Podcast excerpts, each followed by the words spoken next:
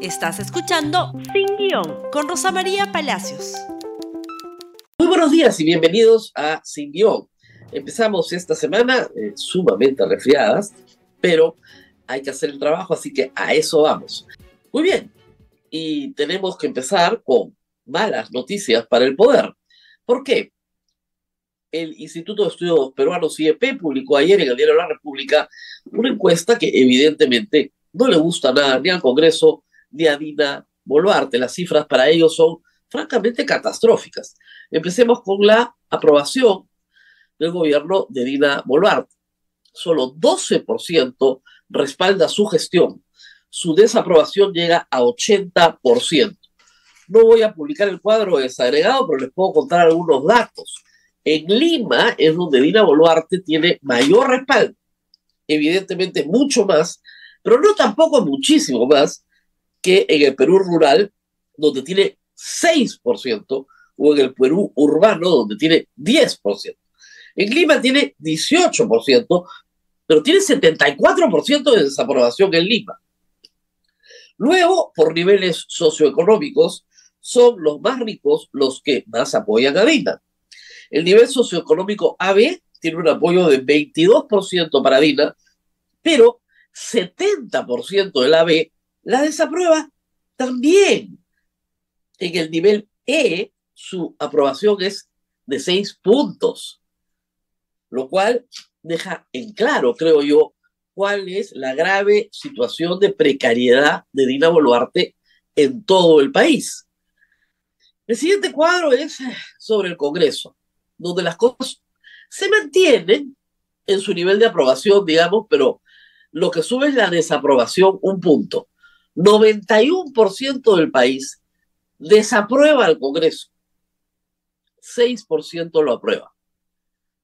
O sea, ese 6% solo puede responder a los que se benefician por los negocios del Congreso, porque el 91% del país es una cifra altísima para una institución que sí, siempre va a tener más crítica, siempre va a tener más crítica que aprobación.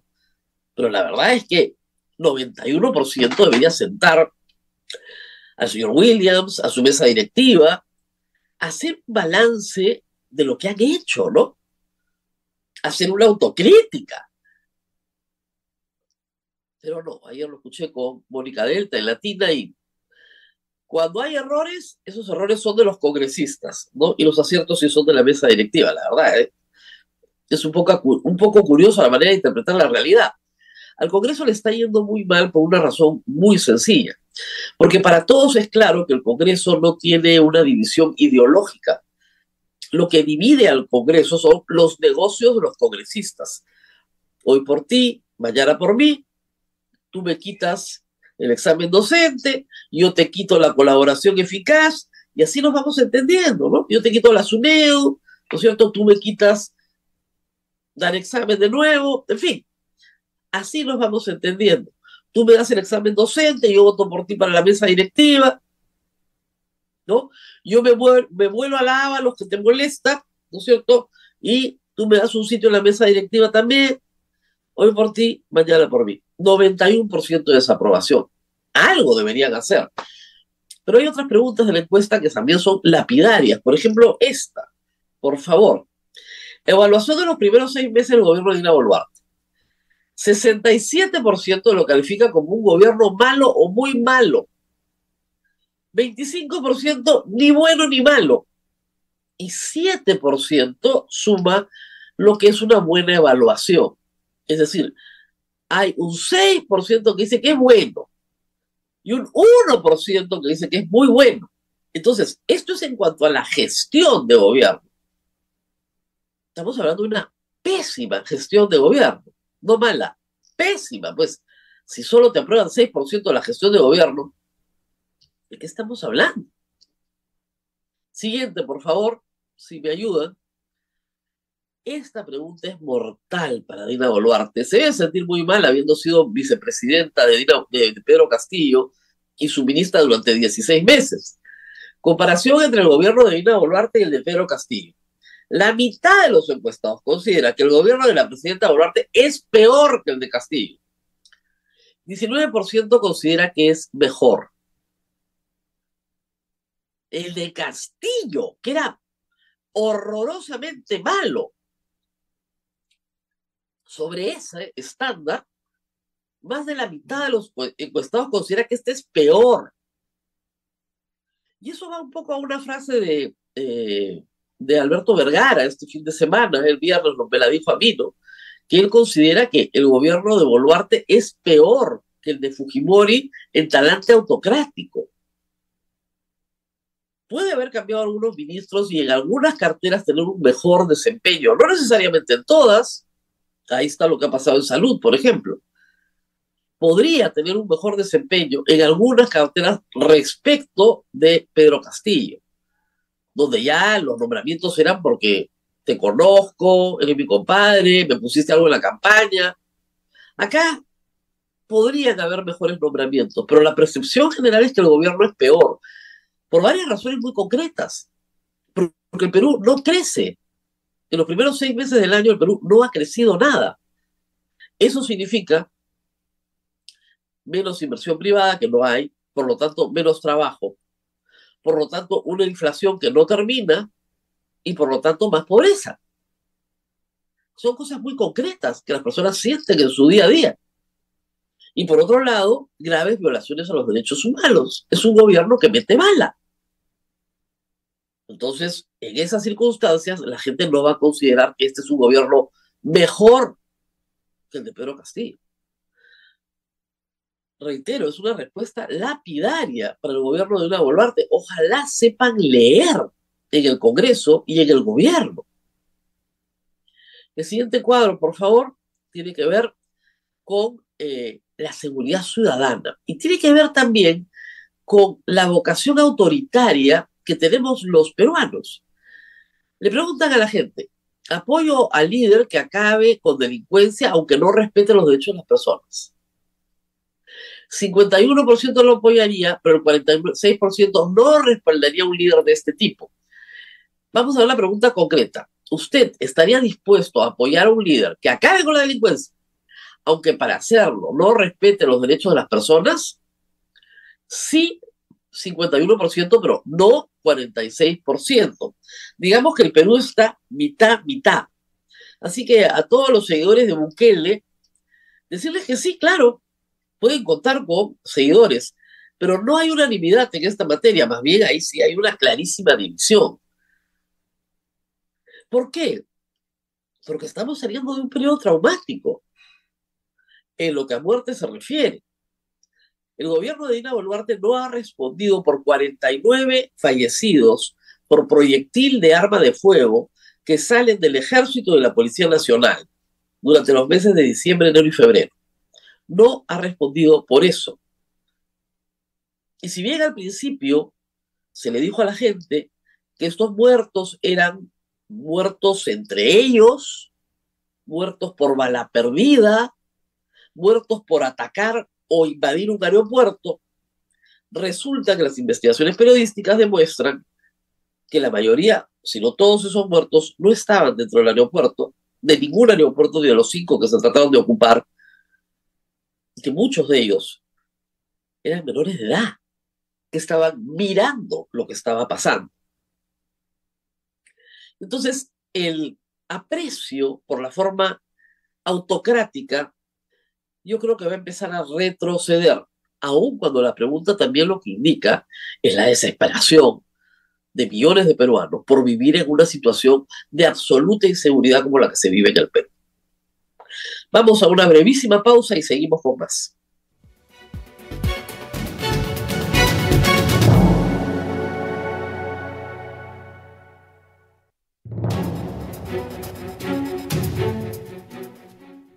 Y este fin de semana, en ese mismo espíritu, las calles se han movido. Tampoco buena noticia para el gobierno de Ina Boluarte. Veamos primero qué pasó en Ayacucho este fin de semana. Ahí ven unas tomas que se han viralizado de un grupo de ayacuchanos que pretendía llegar al lugar donde se encontraba Dina Boluarte. Dina Boluarte llevó una portátil proporcionada por el gobernador de Ayacucho, el señor Oscorima, que eh, tenía que aplaudirla. En un evento que se realizaba al aire libre, donde había puesto un estrado, y donde se observaba un conjunto de personas traídas por el gobierno regional y otras, básicamente, policías.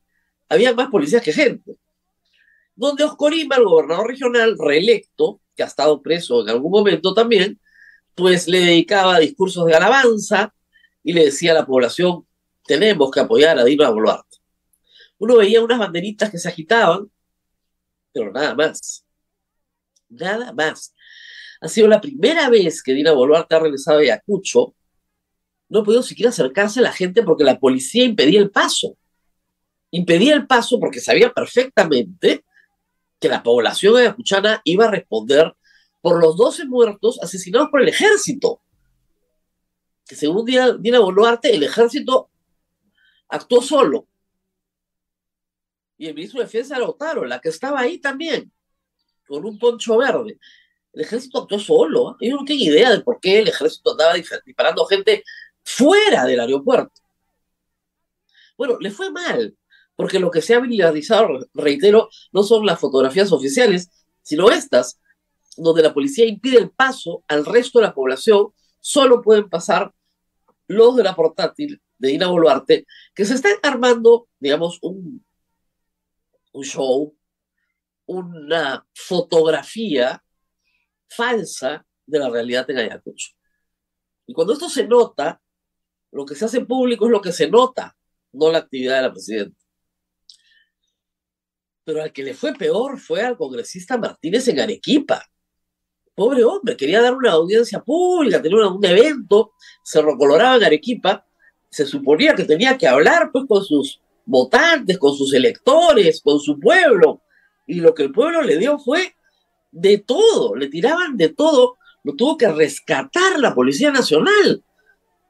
Parte del momento tenso que vivió se tuvo que esconder detrás de un parlante, porque reitero, le tiraban de todo.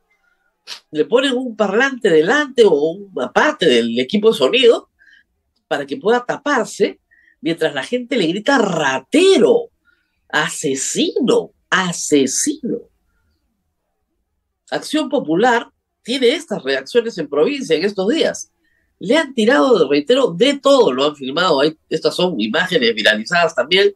Él está, usted no lo ven ahí, pero está sentado detrás de una especie de parlante y finalmente la Policía Nacional lo rescata.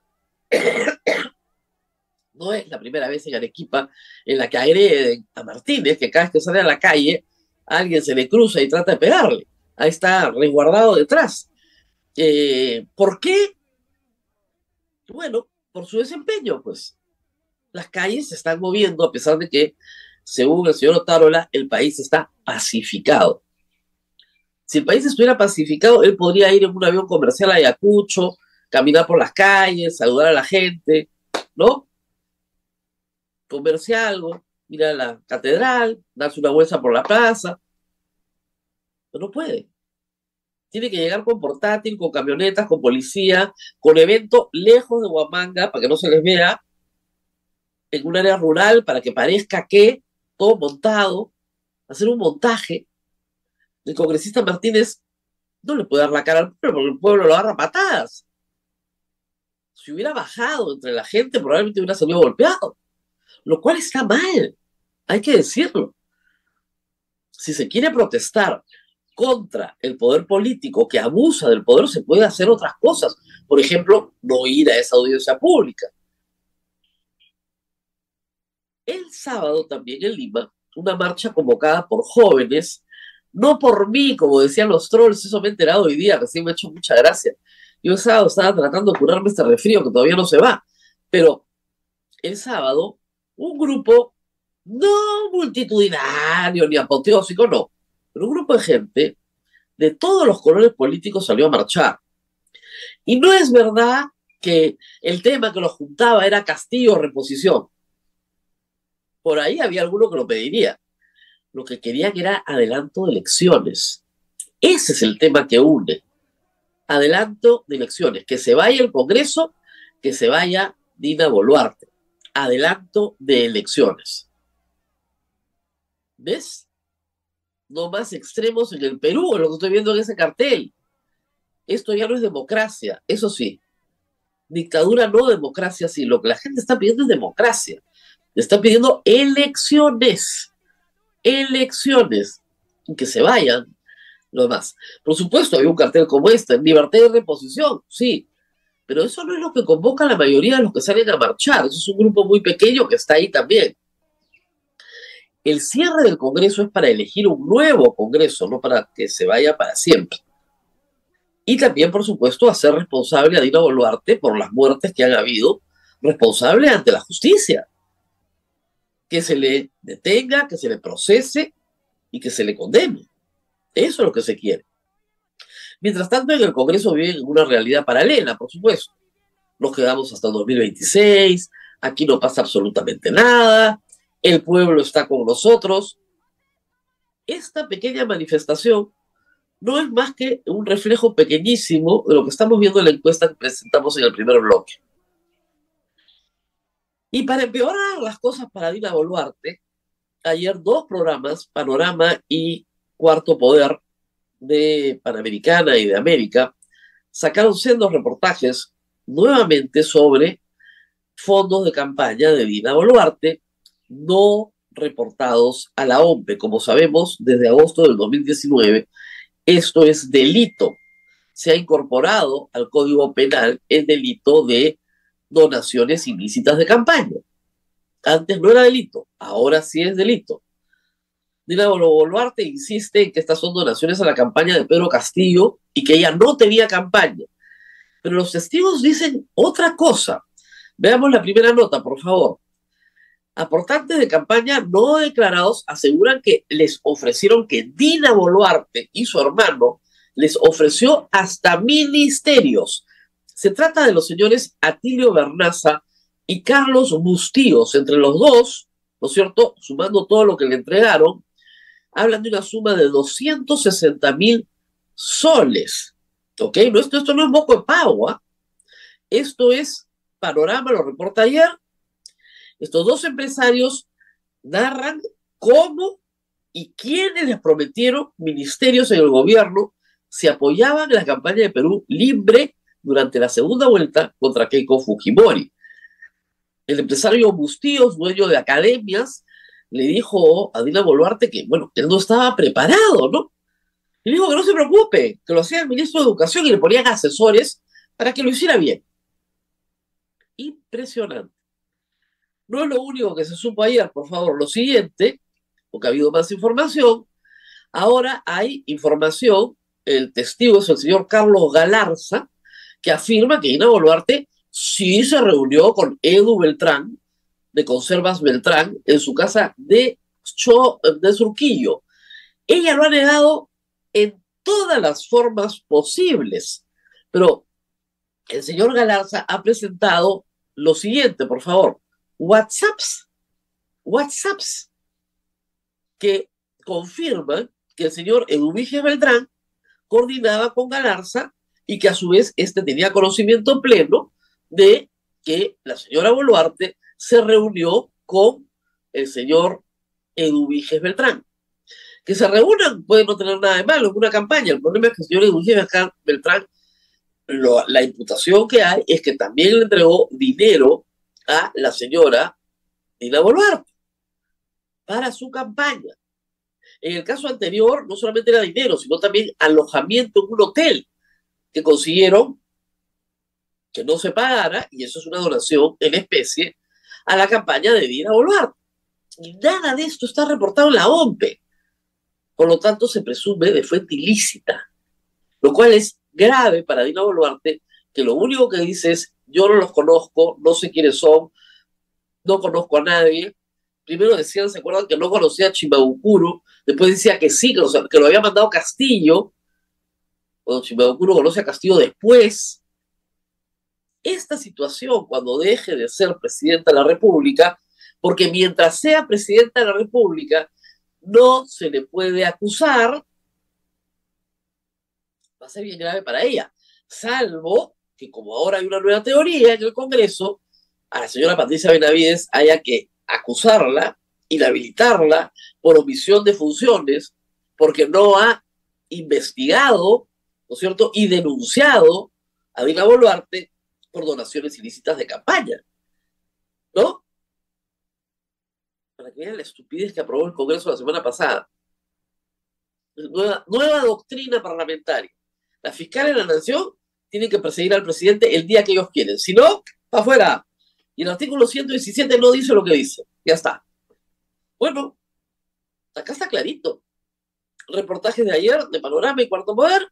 Nuevamente personas allegadas a Dina Boluarte durante la primera y la segunda vuelta, entre la primera y la segunda vuelta en realidad, manifiestan claramente que los aportes de campaña que dieron a cambio de ofertas laborales en el gabinete, de ofertas políticas, y que finalmente no consiguieron nada. Pero que dieron el dinero y que este dinero no está contabilizado en la UNCA. Una situación, la verdad, bastante particular y complicada para Dina Boluarte. No ha sido pues su mejor día, ¿no? Malas noticias en las encuestas, pésima recepción en las calles y finalmente acusaciones de recepción de dineros de campaña no declarados. Muy bien, nos vamos. Muy bien, esto ha sido todo por hoy. Compartan este programa que llega hasta Palacio de Gobierno. Nos vemos nuevamente el día de mañana. Hasta pronto. Gracias por escuchar Sin Guión con Rosa María Palacios. Suscríbete para que disfrutes más contenidos.